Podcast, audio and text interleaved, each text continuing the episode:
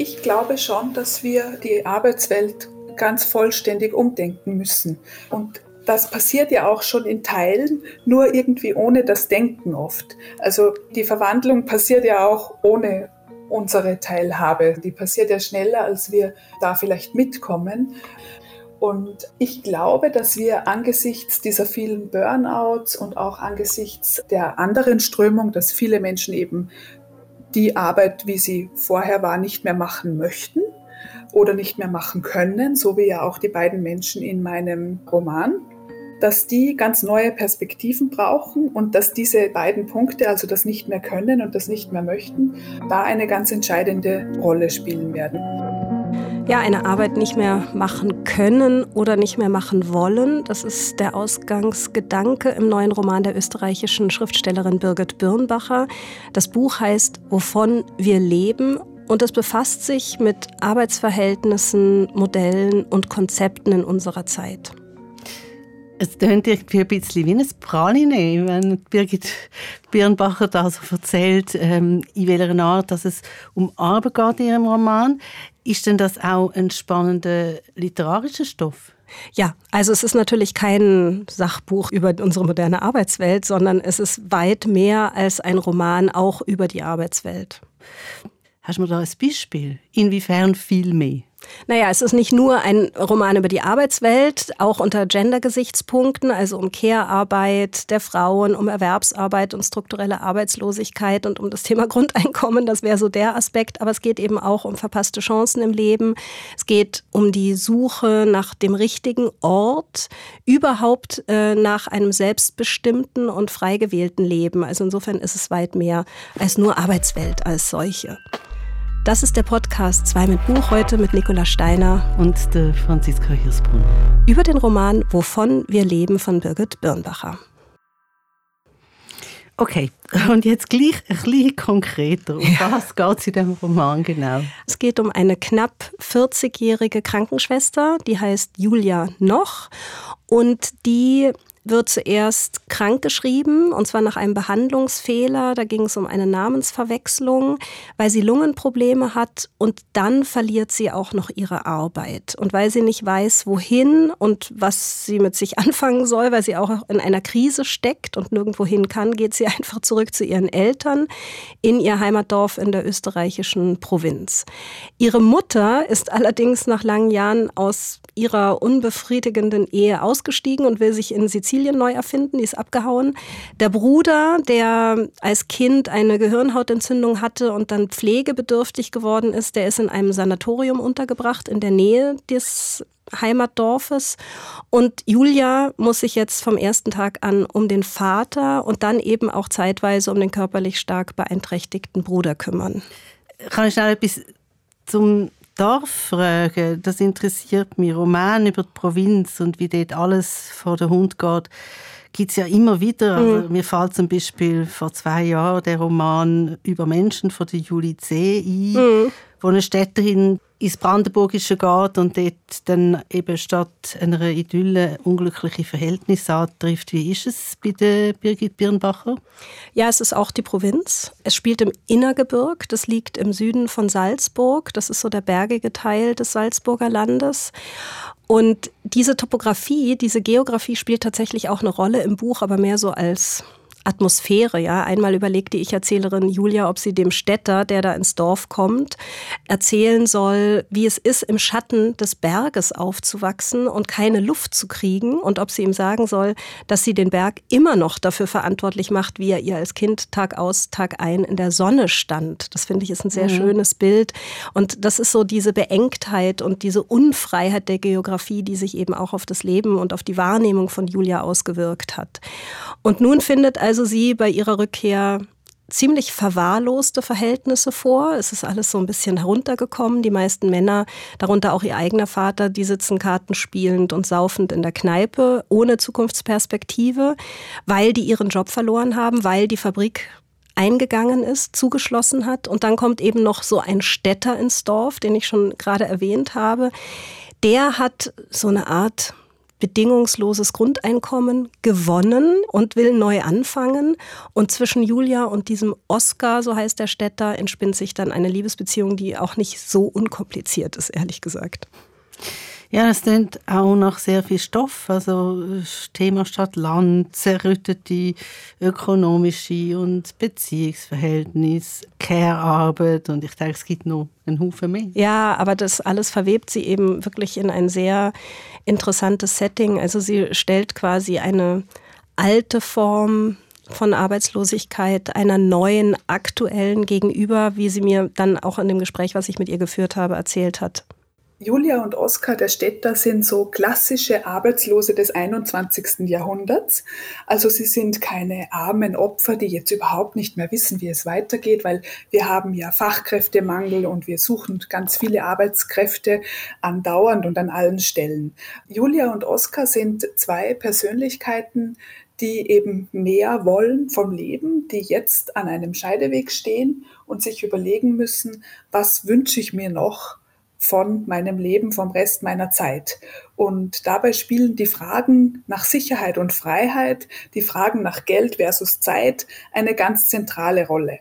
Ganz im Gegensatz zu den Menschen, denen sie im Dorf begegnen, die eben, ich würde fast sagen, noch Arbeitslose aus dem früheren Jahrhundert sind, die sozialisiert worden sind in den 70er, 80er Jahren in einer Zeit, wo man eben mit seiner Fabrik oder seiner Firma oder seinem Arbeitgeber so ganz und gar verwachsen gewesen ist.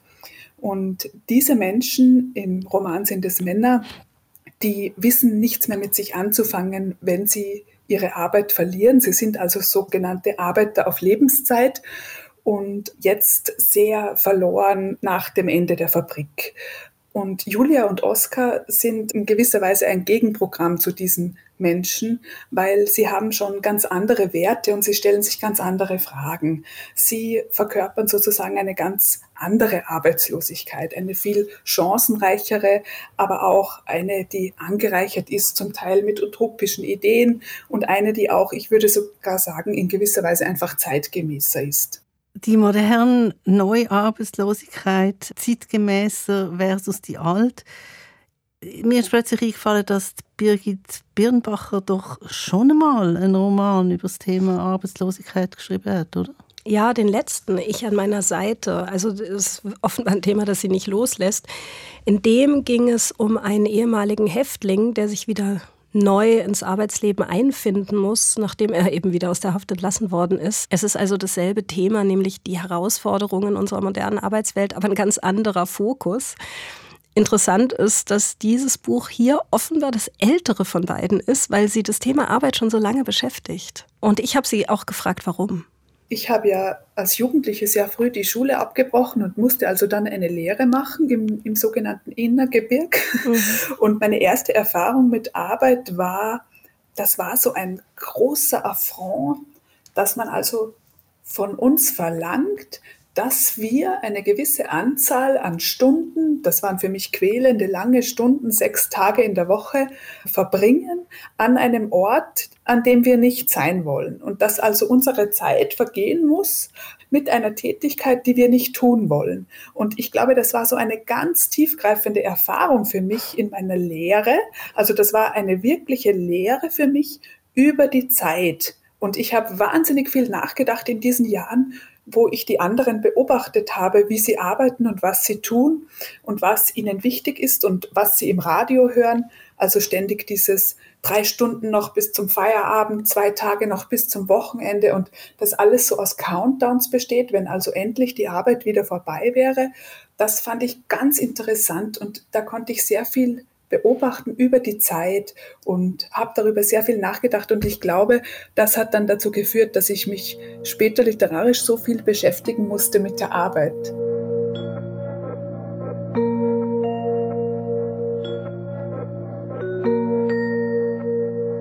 Das kenne ich absolut auch von früher. Ja, und es ist auch nicht so klar gewesen damals, als ich so in diesen Situationen gesteckt bin, ob das jemals anders würde. Aber das ausgeliefert sein an ein Regime, man muss irgendwie einstempeln, ausstempeln oder umgekehrt, wenn man will, bisschen. Man ist immer müde, äh, man muss ja immer so früh anfangen zu arbeiten. Äh, nicht verständlich, aber es ist so, oder? Wie wenn es dann besser würde. Ja, und man wartet nur darauf, dass die Zeit vergeht. Genau. Oder? Also das spielt genau. eben in dem Roman echt auch eine Rolle. Genau. Die ganze Entfremdung und Sinnlosigkeit, dass, dass man muss zum Geld verdienen eine Arbeit machen, wo man gar nicht will mm. machen und wo, wo man sich eigentlich ja nur unglücklich vorkommt drin und vielleicht auch so ein bisschen wegen dem Titel von der Birgit Birnbacher, ihrem Roman «Wovon wir leben», äh, ist mir immer mal wieder das Bibelwort eingefallen, der Mensch lebt nicht vom Brot allein. Also dass eigentlich schon in einer ganz frühen Zeiten, oder, ein gewisses, klar, äh, die Antwort hat dann geheißen, aber für Gott. Aber dass man sich doch in einer ganz frühen Zeit schon bewusst war, ist, dass es noch etwas mehr muss geben Genau, das ist auch ein Punkt in dem Buch, dass es nicht nur um die sinnlose Arbeit und den Erwerb von Brot geht, sondern dass es wirklich darum geht, auch einen Sinn in Arbeit. Wie füllt man sein Leben mit Arbeit, dass es nicht komplett sozusagen in eine Leere driftet? Genau, und jetzt ist ähm, die Hauptfigur im Roman ja eine Krankenschwester. Ich kenne ehrlich gesagt nicht so viel Roman über Krankenschwestern, wo, wie du erzählt hast, ihren Job verloren hat, zurück ins Dorf geht, wo sie aufgewachsen ist und dort gerade sofort wieder muss Krankenschwester sein, so quasi ja. für ihren Vater und ihren Brüder, also das kümmern oder pflegen, so fast automatisch ist denn das eine Art von Naturgesetz. Ja, das ist der Me Mechanismus, oder? So ein Automatismus. Die Mutter ist abgehauen und was passiert? Die Tochter kommt nach Hause und muss als erstes in diese Rolle wieder hineinschlüpfen. Es gibt einen Satz im Buch, der mir wirklich sehr zentral erschien, der geht wenn eine Frau ausfällt, muss die andere herhalten. So geht das Rezept zur alten und ewigen Suppe. Und das ist ein Aspekt, der mich beschäftigt hat beim Lesen, der aber offenbar auch Birgit Birnbacher selbst sehr wichtig war.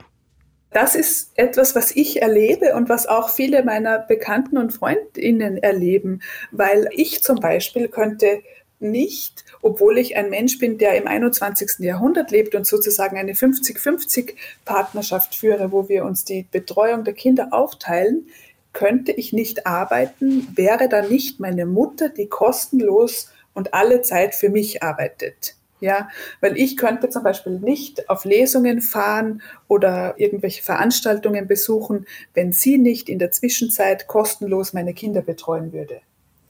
Und das ist so etwas, was ich bei ganz vielen erlebe und sehe. Und das macht mich eigentlich sehr betroffen und auch wütend. Sie viel weniger, komischerweise. Das finde ich eigentlich auch sehr interessant, mhm. ähm, weil ich glaube, da gibt es auch so ein gewisses, äh, ja, dass man sich halt damit abfindet und wirklich eine gewisse Kapitulation auch vor den Verhältnissen.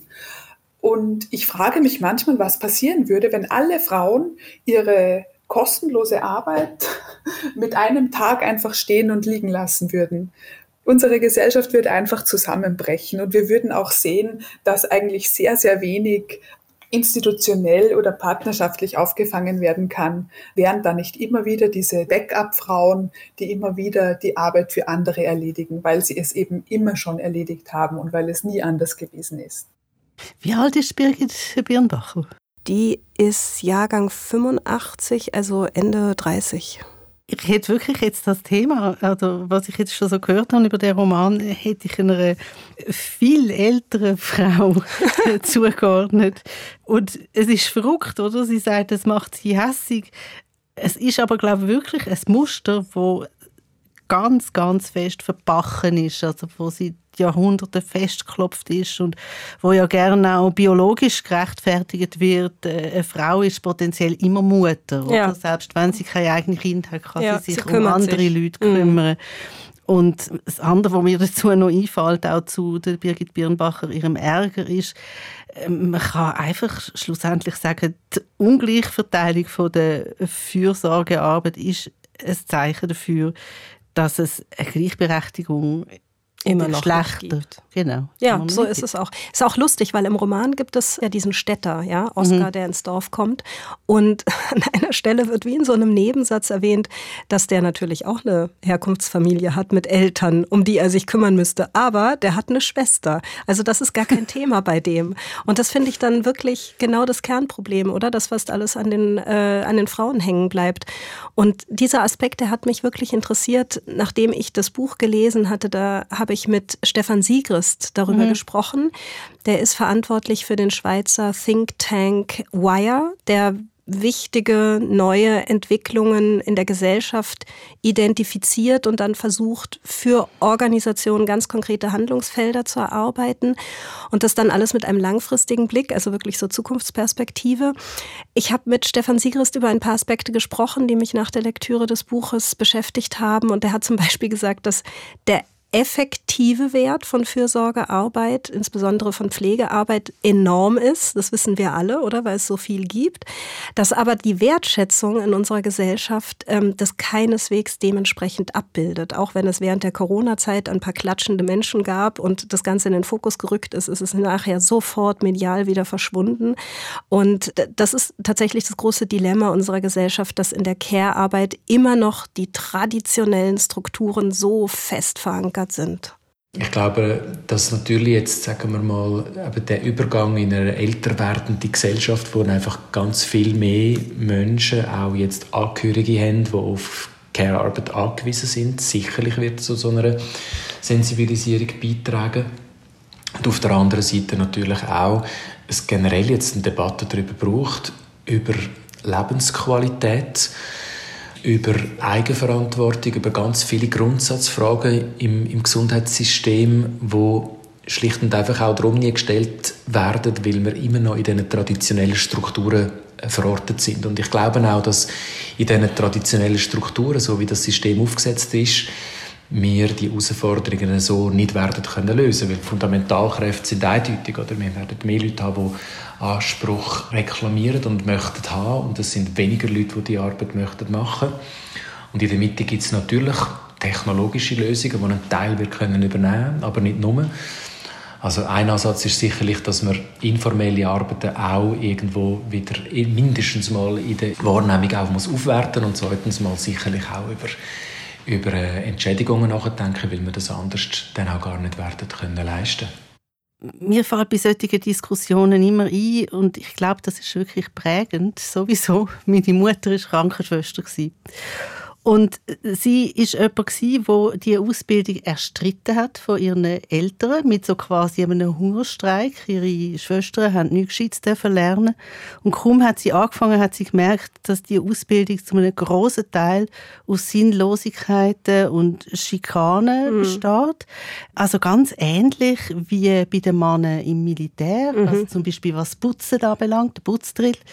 Was ich noch interessant finde in diesem ganzen Zusammenhang ist, dass es laut Studien, und da gibt es in letzter Zeit ein paar, eine Tendenz gibt, dass sich die Männer aus dem Berufsbereich zurückziehen, wo die Frauen verstärkt ja. reingehen ja. oder schon dort Weil es unattraktiv wird, wenn Frauen drin sind. Das ist so das Beispiel Lehrer oft. Oder mhm. früher waren die Lehrer Männer und in dem Moment, wo immer mehr Frauen Lehrerinnen wurden, ist das Berufsbild nicht mehr ganz so spannend.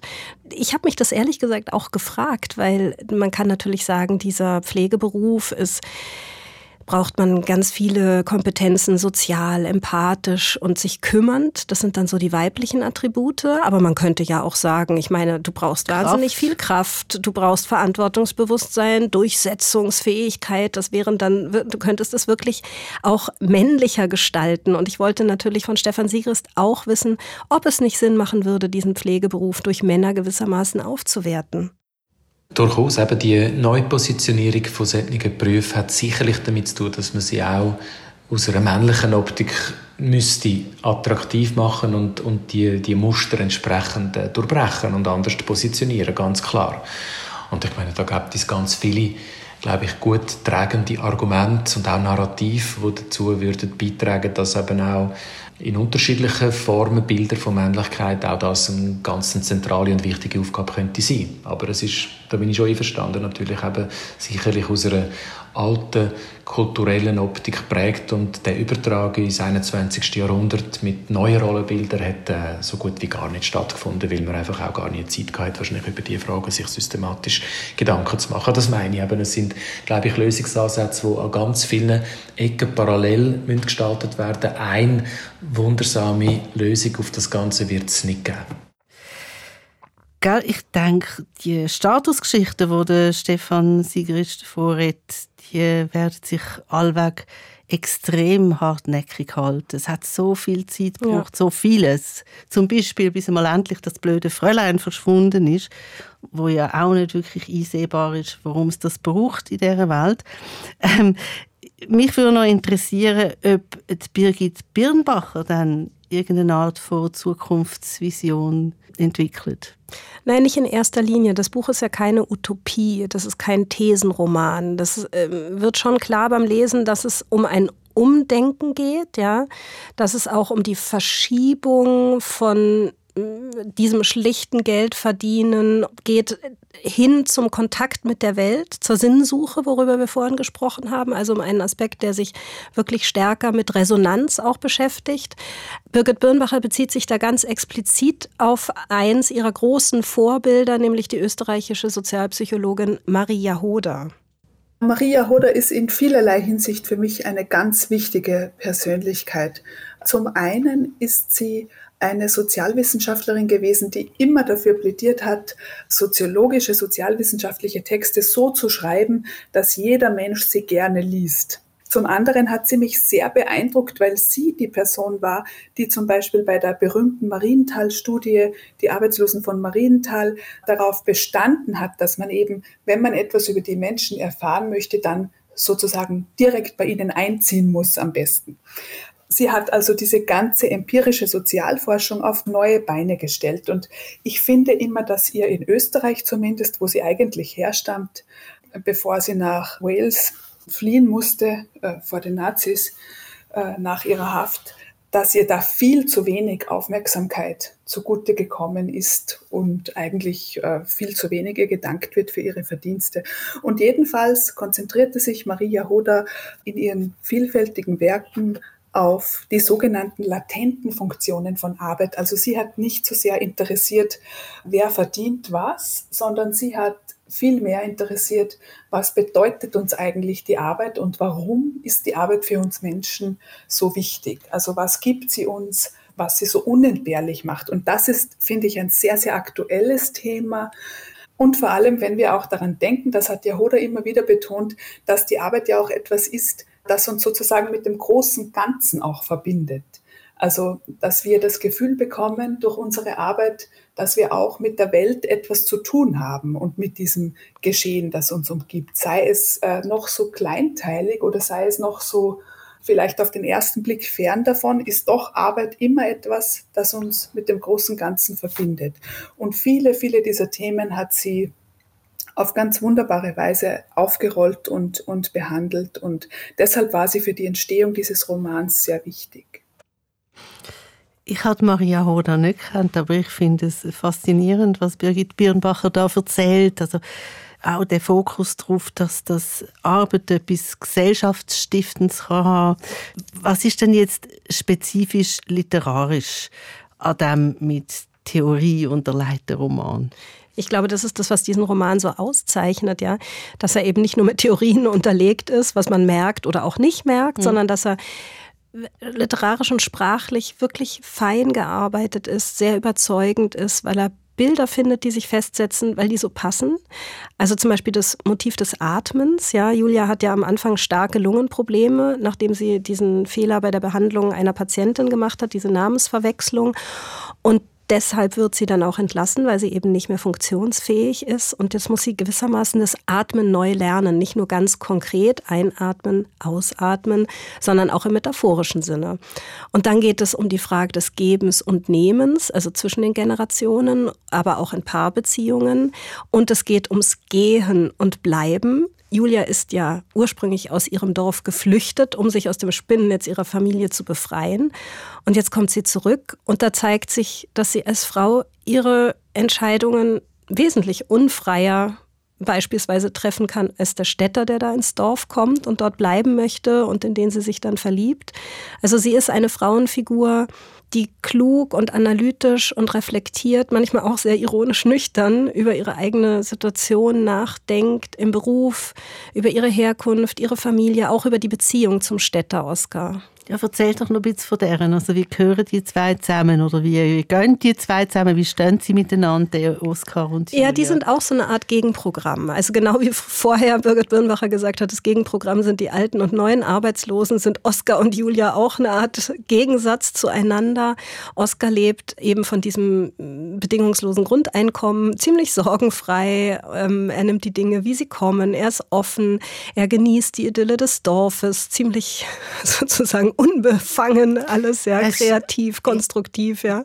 Das ist ja so quasi wie der Tourist, oder? Ja, Wo genau. einfach seine Ferien genießt und nicht ja. sieht, wie es wirklich ist. Also es ist ein bisschen so, er steht auf der Seite des Glücks, findet Julia, er ist ein Gewinner, er möchte zu diesem Dorf gehören, möchte sich als wir fühlen und bei ihr ist es eben anders, weil sie so stark in diesen familiären Verpflichtungen gefangen ist, zieht es sie eigentlich eher weg aus dem Dorf. Sie ist immer um Abgrenzung bemüht und sie leidet auch wirklich sehr unter dem Schweigen, das innerhalb ihrer eigenen mhm. Familie vorherrscht. Das ist wirklich auch nochmal so ein ganz spezielles Setting. Da heißt es einmal, so war das immer, wenn es Streit gibt, wird der ausgesessen. Wenn man wieder bereit ist zu tun, als wäre nichts, ist der Streit beigelegt und jeder schluckt seinen Restzorn hinunter und reißt sich zusammen, damit er den anderen wieder anschauen kann, zumindest kurz.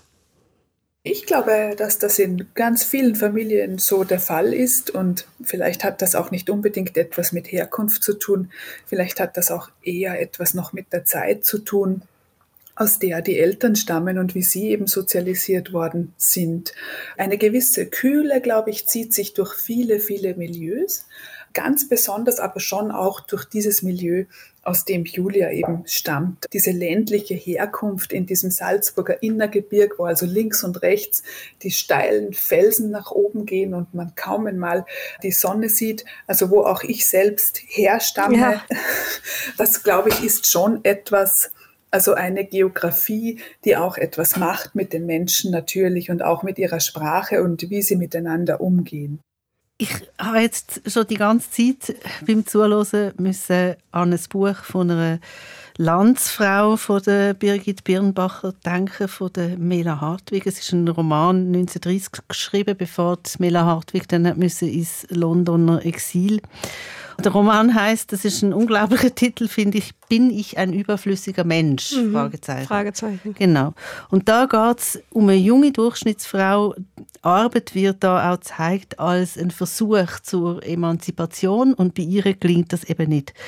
Die versucht verzweifelt in der Arbeitswelt Fuß zu fassen oder vielleicht dann wenigstens einen Ehemann zu finden, aber das geht auch nicht. Und sie kommt auf keinen grünen Zweig, so sehr sie sich Mühe gibt und muss am Schluss wieder zurück zu ihren Eltern, wo sie eben auch so ein ganz kaltes Verhältnis hat, ein sprachloses Verhältnis, ein, ja, ein Verhältnis, das so durch Schweigen quasi mm. wie mit einem, weiß auch nicht, einem, einer lähmenden Decke überzogen ist. Und das ist ein, ein Buch, das so klar auch patriarchale Strukturen, eigentlich die Themen, wo wir jetzt darüber reden und die sich eben noch nicht so geändert haben. Fast 100 Jahre später. Genau, darlegt. Ja, das ist interessant. Auch eine Autorin, die sich mit dem Stellenwert von Arbeit und der schwierigen Rolle der Frau und dem Schweigen befasst. Das war der Podcast 2 mit Buch mit Nicola Steiner und der Franziska Hirsbrunner. Heute über den Roman Wovon wir leben von Birgit Birnbacher erschienen im Czollner Verlag. Produktion Barbara Peter, Sounddesign Michi Studer. In der nächsten Episode geht es abenteuerlich zu und her. Simon Leuthold und Felix Münger nehmen sich den neuen Roman des österreichischen Schriftstellers Clemens Setz vor, der zwischen dem Ersten und Zweiten Weltkrieg spielt und sich um einen Menschen dreht, den man heutzutage wohl einen Querdenker nennen würde.